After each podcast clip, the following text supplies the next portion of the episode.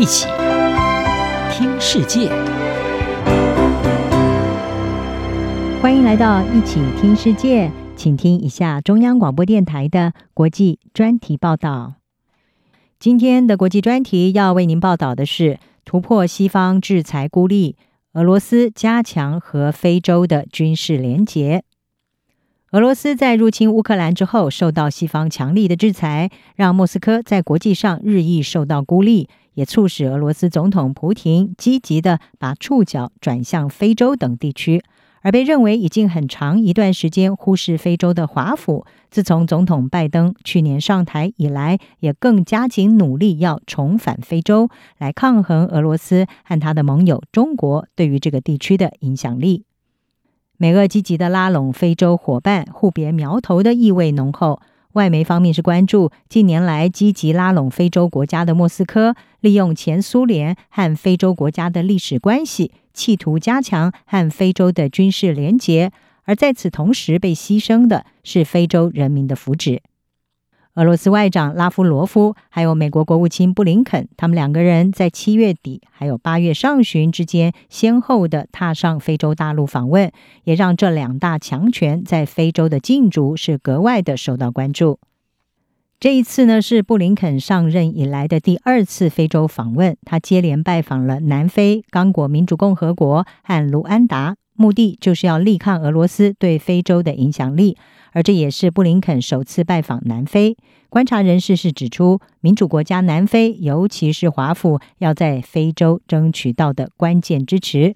根据德国之声的报道，在四月份联合国大会针对要将俄罗斯在人权理事会的资格停权的投票，南非是选择了弃权，也让美国感到挫折。南非国内也有批评的声音。反对党是批评执政党非洲民族议会在俄乌战争之中不愿意和南非有长远历史渊源的莫斯科划清界限，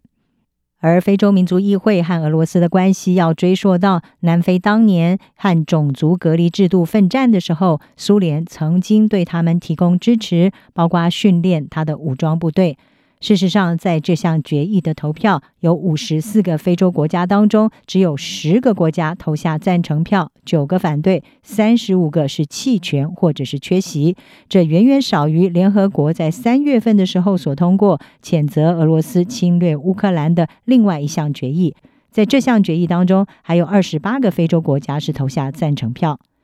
而就在布林肯的非洲行之前，俄罗斯外长拉夫罗夫七月下旬才结束了他对埃及、刚果、乌干达还有伊索比亚的访问。值得注意的是，刚果、乌干达和伊索比亚在联合国谴责俄罗斯侵略的决议当中，不是投下弃权票，就是缺席不投票。而回说历史，不止南非，许多非洲国家都和俄罗斯有过一段历史友谊。在过去，非洲国家争取从欧洲殖民母国独立的这个抗争当中，苏联对他们提供了政治还有军事的支持。德国之声的报道是指出，在这一层关系之下，许多非洲国家不愿意谴责俄罗斯侵略，就不那么让人意外了。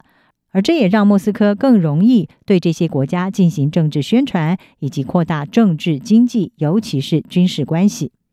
二零一九年，普廷所主持的俄非峰会共有四十三位非洲领导人出席。而在仅仅一年之后，俄罗斯就成为非洲最大的武器供应国。根据瑞典国际和平研究所在二零二零年的研究，二零一六年到二零二零年之间，所有出口到非洲撒哈拉沙漠以南国家的武器当中，约有百分之三十是来自俄罗斯，其次是占比百分之二十的中国。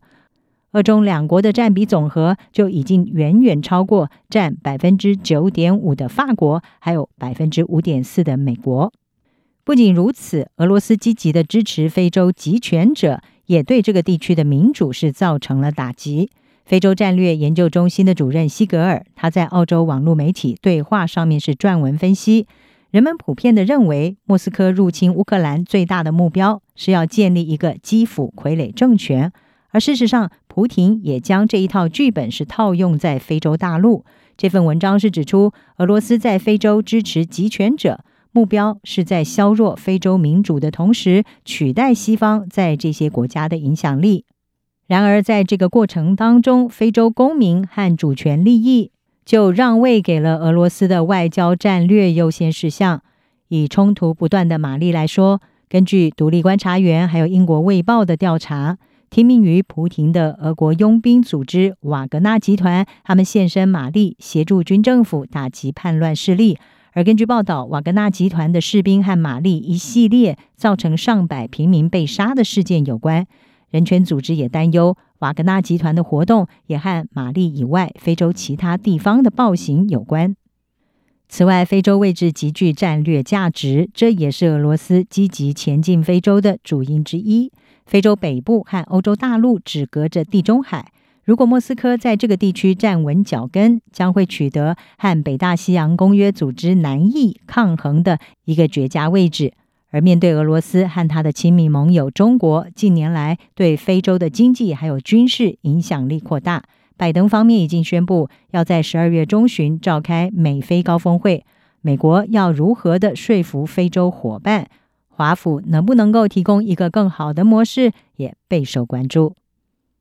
以上专题由央广编译张雅涵撰稿，还青青播报。谢谢您的收听。